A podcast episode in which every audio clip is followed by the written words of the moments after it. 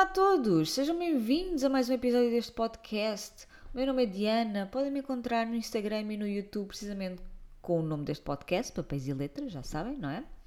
E hoje venho falar-vos de mais um livro que li em junho. Sim, nós estamos quase a acabar o mês de julho, mas eu ainda vou em junho, está bem? Não, pronto, é, é lidar. E hoje venho então falar-vos de Last Argument of Kings de Joe Abercrombie.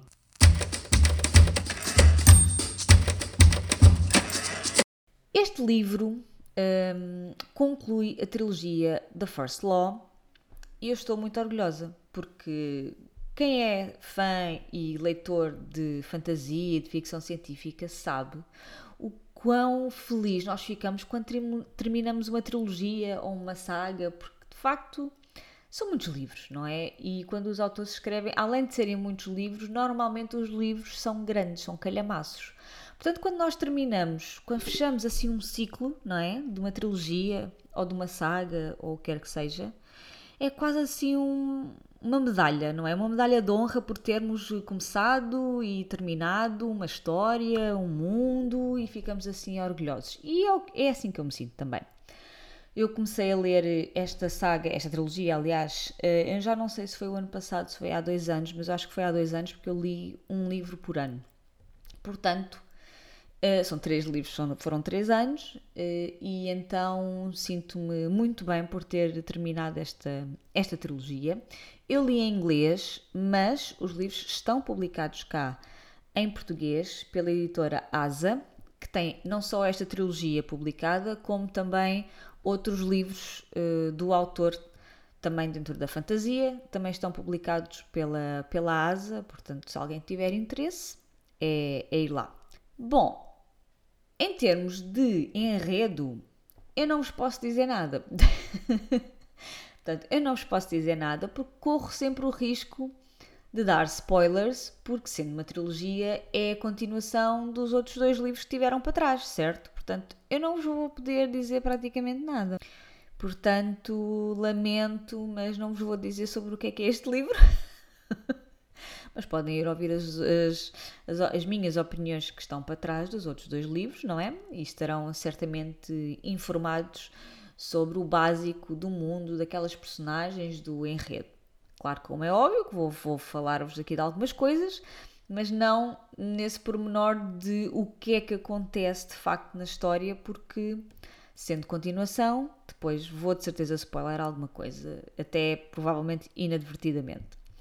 Bom, então o que é que nós temos aqui? Como eu já disse, temos a continuação dos outros dois livros, não é? E eu gostei muito uh, que os livros, ou seja, o segundo partiu exatamente de onde acabou o primeiro e o terceiro partiu exatamente de onde acabou o segundo. Portanto, há de facto esta continuação uh, muito próxima, ou seja, não é passados 10 anos ou o que quer que seja. Ou então agora numa parte do mundo completamente diferente vamos explorar estas personagens ou assim. Não. Segue sempre as mesmas personagens. Um, está tudo muito bem orquestrado, organizado, um, muito bem interligado, todas as todas as personagens e as questões que são aqui desenvolvidas e abordadas, não é? Portanto, nós continuamos com uh, questões ligadas à guerra, ligadas à política, ligadas ao sistema de magia também, que é assim um mistério naquele mundo, e ficamos a saber mais sobre isso também. E continuamos a seguir as mesmas personagens uh, que são o Logan, o Logan Nine Fingers, que é a personagem principal, e depois temos personagens secundárias que para mim são tão principais como o Logan, uh, como o feiticeiro Baez, o Jezal Dan Luther e o Inquisidor Glocta. Destas personagens, o Glocta é sem dúvida a minha personagem favorita destes três livros. Gosto muito dos outros, gosto muito do Logan Nine Fingers também, que é assim um, um mercenário uh, que tem uma vida cheia. Pronto, na, tem na sua bagagem várias lutas, várias guerras, uh, tem ali uma característica especial quando ele entra assim em modo, uh, em modo guerreiro mesmo uh, e que se torna muito violento. E é uma personagem muito interessante e muito moralmente ambígua, e eu gosto cada vez mais de personagens assim, porque um, tem havido, e eu percebo porquê, não é? Normalmente nestas histórias temos os bons e os maus, não é? E os bons são sempre bons e tomam sempre as decisões certas e são imaculados e não sei quê, e os maus são aqueles que são os vilões e tudo mais, não é? E eu gosto muito de personagens moralmente ambíguas porque nós, seres humanos, somos assim, não é? Às vezes fazemos as coisas certas, às vezes fazemos as coisas erradas e às vezes eh, questionamos-nos muito sobre se isto é certo, se é errado, se eu fiz bem, se fiz mal, não é? Um, e às vezes uh, fazem-se coisas más para atingir boas e eu não estou a discutir eh, se isso é moralmente certo ou errado, não é? Mas de facto há estas, estas questões e estas personagens representam precisamente isso. E eu gosto muito de livros de fantasia com personagens que são moralmente ambíguas ou que cometem atos um, questionáveis, mas que depois acabam por atingir um, um bem maior, não é? Portanto, há aqui também a questão de será que os fins justificam os meios? Portanto, uh, há aqui estas questões que são todas desenvolvidas e retratadas neste neste, nesta trilogia, no fundo. Mas de facto a minha personagem favorita é o Glocta e o Glocta tem tudo para não se gostar dele.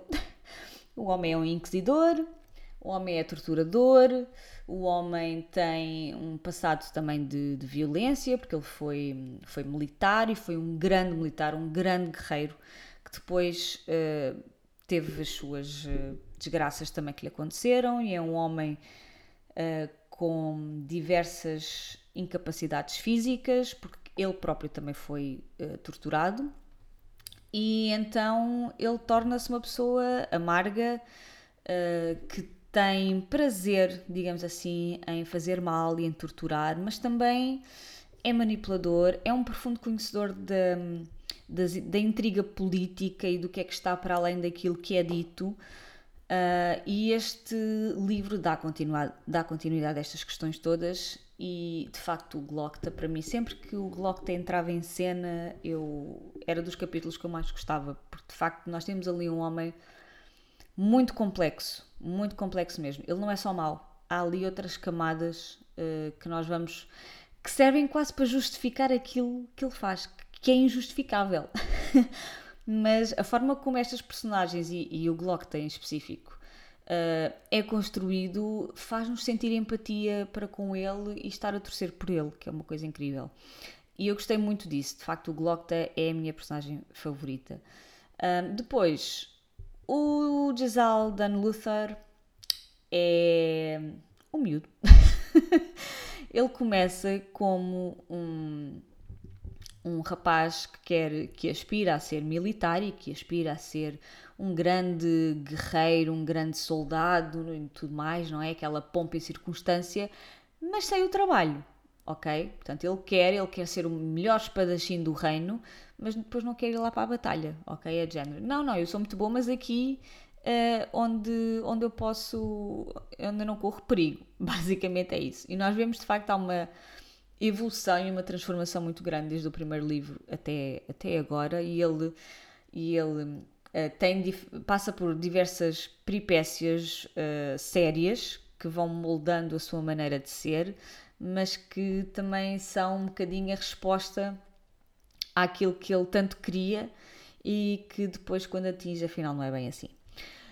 E mais não digo, não posso dizer, não é? Uh, e então nós aqui neste livro continuamos a seguir estas intrigas políticas, este, porque o território também está em conflito, há várias guerras, há, várias, há uma ameaça no norte, há uma ameaça no sul, depois tem que se fazer aliados, depois como é que é com as questões políticas, não é? Dos reinos e tudo mais. Uh, portanto, nós seguimos estas, estas questões todas, questões também de, de, de traição, um, enfim, e estes destinos acabam por estar todos interligados, não é? e nós vemos de facto aqui as, as, a máquina do poder a funcionar e este poder pode ser de várias formas. Pode ser poder militar, pode ser poder político, pode ser poder eh, a nível da magia, enfim, há aqui vários tipos de, de, de poder que se podem, podem ser aplicados para obter os tais fins que cada um deseja, não é? E então vemos também aqui um reino que é o reino da União, que é poderoso, mas que é corrupto, não é? Que está assim quase a colapsar por causa de lutas internas e por causa das ameaças externas a ele, não é? E nós vemos também o, o quão frágil esta questão do poder também pode, também pode ser, não é? Um, e portanto, nós seguimos aqui estas questões, seguimos também a vida do Logan, que é conhecido como Bloody Nine, um, e que procura uma certa redenção pelo seu passado, pelas ações que ele teve que, que cometer, e que está determinado a, a, a libertar-se ou a escapar-se da sua reputação violenta, e pronto, e não, não é bem isso que ele consegue. Fica, fica assim, não é? Porque ele, de facto, como guerreiro, como mercenário, tem muitos demónios interiores uh, e, e, é, e depara-se com muitas escolhas difíceis que depois acabam por uh, ter impacto não só na sua vida, mas na vida, na vida do reino, digamos assim, em determinadas ações, em determinadas coisas. E portanto, ele é um homem que, a nível mental, é muito complexo, ele hum, lá está, tem muitos demónios, ele tem muitas escolhas difíceis, ele quer ir por um caminho que não envolva a violência, mas depois eventualmente as coisas uh, fazem com que a vida faz com que ele inevitavelmente esteja no caminho da, da violência e da agressão, portanto é assim uma coisa muito complicada. Um, e, e, pronto, e depois temos o Bias, não é? O tal Bias, que é um é assim uma personagem meio enigmática desde o início. Ele é chamado First of the Magi, portanto é assim um dos primeiros, um dos mais importantes magos daquele, daquele reino. Que nós não sabemos muito bem o que é que ele anda ali a fazer, e se ele tem outros intuitos, e se ele está a manipular, se ele está a ser verdadeiro, se ele está a esconder coisas, e no final, neste livro, vimos a saber tudo não é? Portanto, é, é assim um dos, um dos clímaxes, acho eu, de, desta história, é de facto perceber quem é o Bias e o que é que ele está ali a fazer, no fundo, basicamente. Porque no início, sinceramente, no primeiro livro, primeiro, segundo livro, eu, eu encarei o Bias como uma espécie de Gandalf. é inevitável. Uh, e quem leu a história, se calhar, também vai, também vai achar isso. Mas eu achei, assim, um, um perfil muito perto do, do, Gandalf, não é? Portanto, assim, um, um mago, um feiticeiro que os vai, vai ajudar estas personagens a navegar naquele mundo, não é? E vai, vai ser um coadjuvante naquelas aventuras. E, e este terceiro livro, de facto, coloca tudo em, em pratos limpos. Nós vimos a saber quem é o Bias, qual é o passado do Bias, eh, quais são as, as, suas motivações, o que é que ele está ali a fazer, essas coisas todas, e de facto é muito surpreendente. Uh, e eu não estava à espera de algumas coisas que estão aqui explicadas, não é? Que são aqui explicadas em relação ao Baez, mas eu gostei muito e de facto ele, ele hum, tem um papel preponderante e, e crucial em, uh, ao moldar alguns dos eventos que se passam aqui quase desde o primeiro livro. É muito interessante, de facto, este livro, porque é a conclusão de tudo e é a explicação de tudo, e nós vemos onde é que cada personagem acaba e como é que acaba e a fazer o quê. E, e tudo faz sentido, atenção, tudo faz sentido e está tudo muito bem, não há pontas soltas, e, e eu gostei muito, especialmente também porque o final, o mesmo final do livro vai casar, vai um, ligar-se com o início da trilogia, portanto, mesmo o início do primeiro livro, e eu achei isso genial. Um, portanto, nós temos aqui coisas relacionadas à política, uh, ao poder, à redenção, às ações que são morais ou imorais, não é? Temos questões ligadas à guerra e às suas consequências, portanto, há uma, há uma componente de facto bastante militar, onde nós seguimos uh, as tropas em determinados, em determinados conflitos, não é? em determinadas batalhas. Um, temos aqui um leque de personagens que são bastante complexos, porque nós vamos ao âmago de cada uma destas personagens. Uh, temos capítulos que são do ponto de vista delas, portanto, nós temos acesso aos seus pensamentos, às suas emoções, às suas motivações, não é? Aquilo que eles, estão, que eles querem. E, e nós vemos de facto a complexidade de, de, de, dessas personagens, as suas virtudes, as, os seus defeitos, os seus conflitos internos, e nesse aspecto eu acho que é, uh, além do enredo propriamente em si, Eu acho que são as personagens o grande forte destes, destes livros. Aliás, se vocês forem ouvir o primeiro episódio em que eu falo deste, do primeiro livro, não é? O, o, agora não me lembro do nome do, do primeiro livro. Uh, The Blade Itself, é isso. The Blade Itself. Vocês vão, vão, vão perceber que não se passa nada e eu dei 5 estrelas ao livro. Por causa, precisamente por causa das personagens, porque há ali um grande investimento na construção das personagens para depois nós percebermos como é que elas são colocadas no mundo e o que é que elas vão fazer. Portanto, eu acho que de facto o forte desta trilogia são as personagens, que são muito complexas, que são muito completas e nós temos uma grande profundidade psicológica no, no retrato delas. Depois temos aqui coisas relacionadas também ao destino, não é? As coisas que estão destinadas ou predestinadas e que não há volta a dar, por mais que a gente queira ir por outros caminhos, a vida vai inevitavelmente empurrar-nos para, para os locais onde nós temos que estar, não é? Um, e depois temos aqui alguns elementos de fantasia. Portanto, temos a presença de, de magia, que é uma, um sistema de magia particular, temos artefactos que são antigos e que nós vamos saber qual é que é a história deles.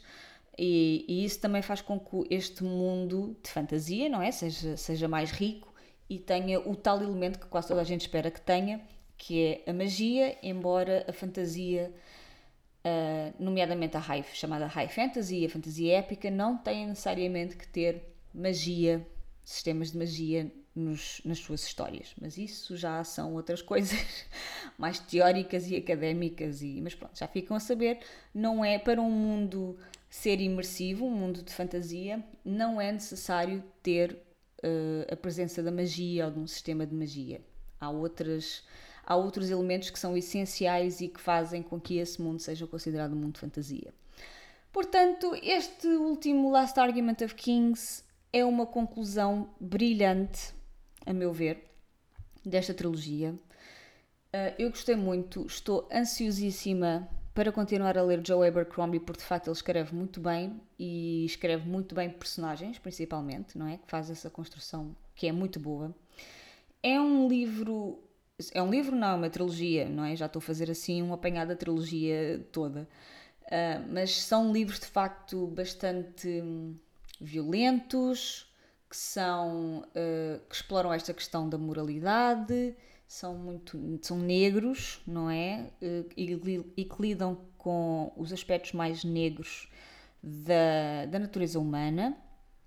E, e, pronto, e depois temos aqui de facto coisas, aspectos que eu não estava à espera, não são propriamente plot twists, mas é um bocado, ok, eu acho que é isto, e depois quando ele está a explicar, nós percebemos que é outra coisa.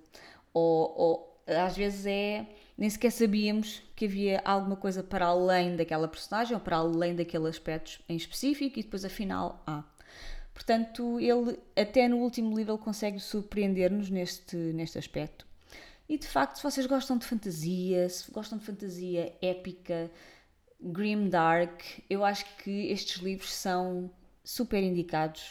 Uh, a fantasia grim dark é o meu género de fantasia favorito, gosto muito. Uh, e portanto, olhem, fãs de fantasia, se vocês estão à procura de um autor novo para lerem, novo no sentido que ainda não tenham lido, não é? E, e, que, pronto, e que tenham curiosidade e gostam destes aspectos que eu, que eu acabei de falar, eu acho que este livro é perfeito. Estes livros, aliás, são perfeitos. Esta trilogia é fenomenal. Portanto, era isto que eu tinha para vos dizer hoje. Espero que tenham gostado. Obrigado por me terem ouvido e nós vemos no próximo episódio. Obrigada. Boas leituras.